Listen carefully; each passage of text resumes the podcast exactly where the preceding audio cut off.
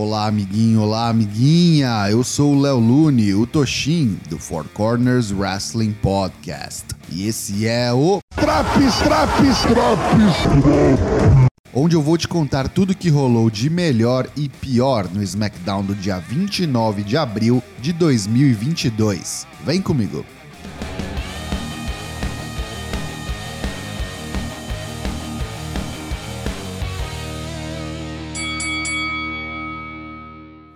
Luta 1: Drew McIntyre vs Sami Zayn em uma Steel Cage Match. Drew Gulak é basicamente o estagiário da WWE e a cada semana faz uma tarefa diferente. Nessa, ele é o timekeeper convidado. O foco de Sami Zayn, como nas três semanas anteriores, é fugir de Drew, mas se conseguir dessa vez, leva a vitória. A luta é bem conservadora e o único momento memorável é o superplex que Drew aplica em Semi da terceira corda. Logo após, vem o Claymore, que fecha a conta a favor do escocês.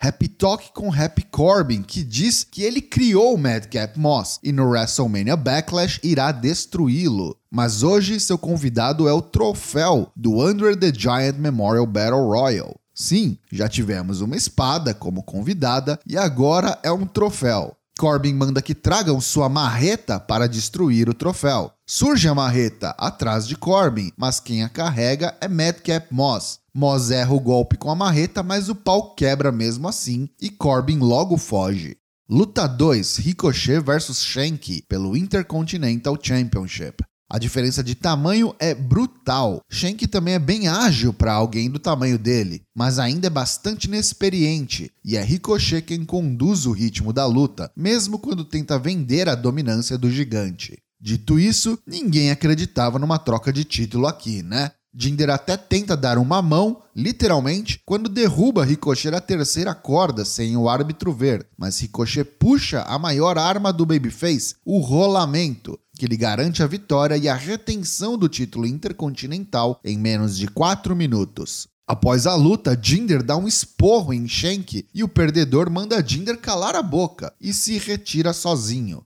Clima tenso entre os brothers. Luta 3: Raquel Rodrigues versus Cat Cardoza. Squash bonito, squash formoso, squash bem feito.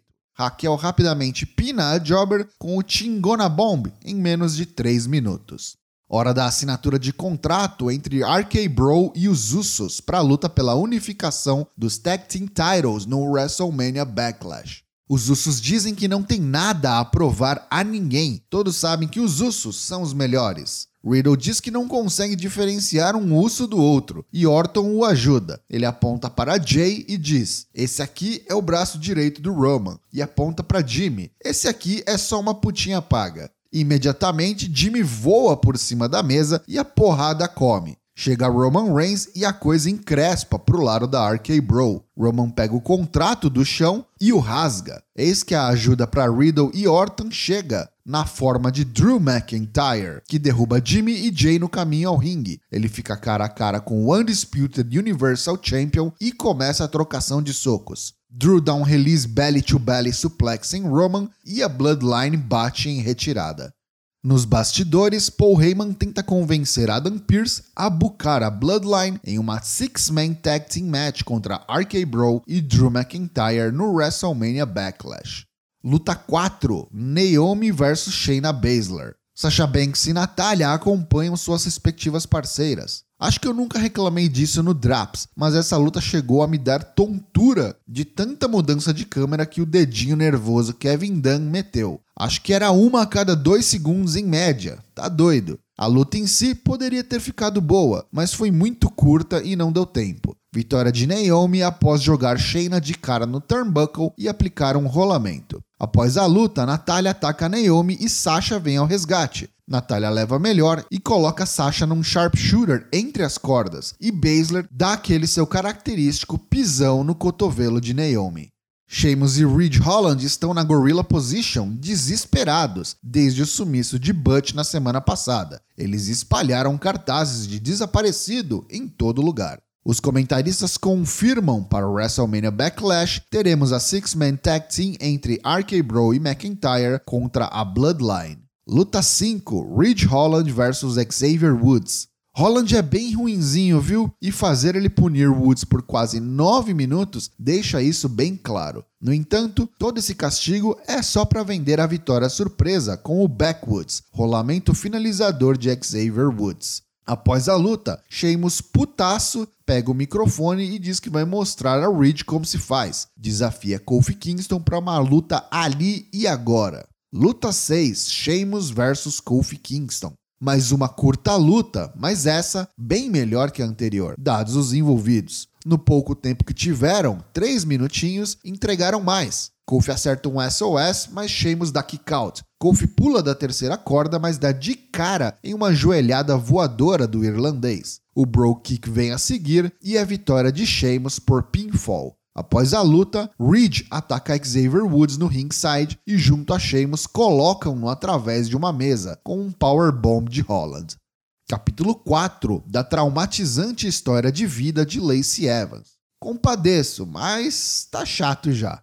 Luta 7: Ronda Rousey vs Shotzi em uma Beat the Clock I Quit Challenge. Vale nada, mas é só para ver quem, entre Ronda e Charlotte, consegue fazer sua respectiva oponente desistir primeiro. Shotzi, ao soar do gongo, foge de Ronda e corre ao redor do ringue para gastar tempo. Perto da marca de um minuto, Ronda finalmente consegue agarrá-la e aplicar dois suplexes no ringue. Daí é chave de tornozelo e fim de linha para Shotzi com 1 minuto e 41 segundos, quando a pobre moça de cabelo verde desiste. Após a luta, Charlotte Flair, que acompanhava a luta de perto, sentada ao lado do ringue, parabeniza Ronda e chama sua adversária. Luta 8: Charlotte Flair versus Alia em uma Beat the Clock I Quit Challenge. Charlotte subestima a Alia e toma os golpes, um Enzo Igiri, um Bulldog, e isso a atrasa. Faltando 30 segundos, vai para o figure eight, mas a Lia a joga para fora do ringue. 15 segundos e Charlotte finalmente consegue encaixar o figure eight. A Lia desiste, mais 2 segundos depois do tempo limite de 1 e 41.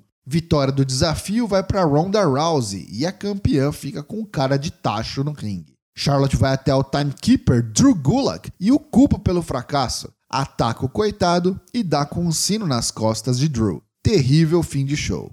Pontos positivos desse SmackDown de 29 de abril de 2022.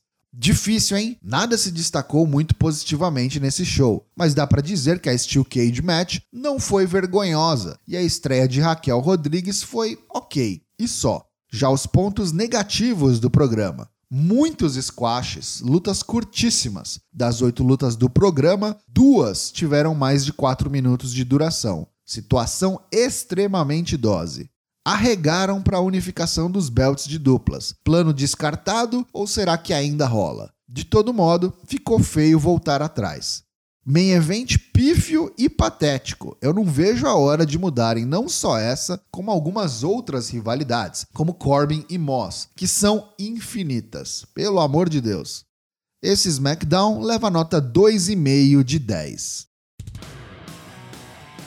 E aí, tá curtindo os drops do SmackDown? Não perca também as edições do Raw, NXT 2.0, Dynamite e Rampage. O Four Corners tem lives todas as terças e quintas-feiras, às 20 horas, em twitch.tv barra 4CWP. Te vejo lá!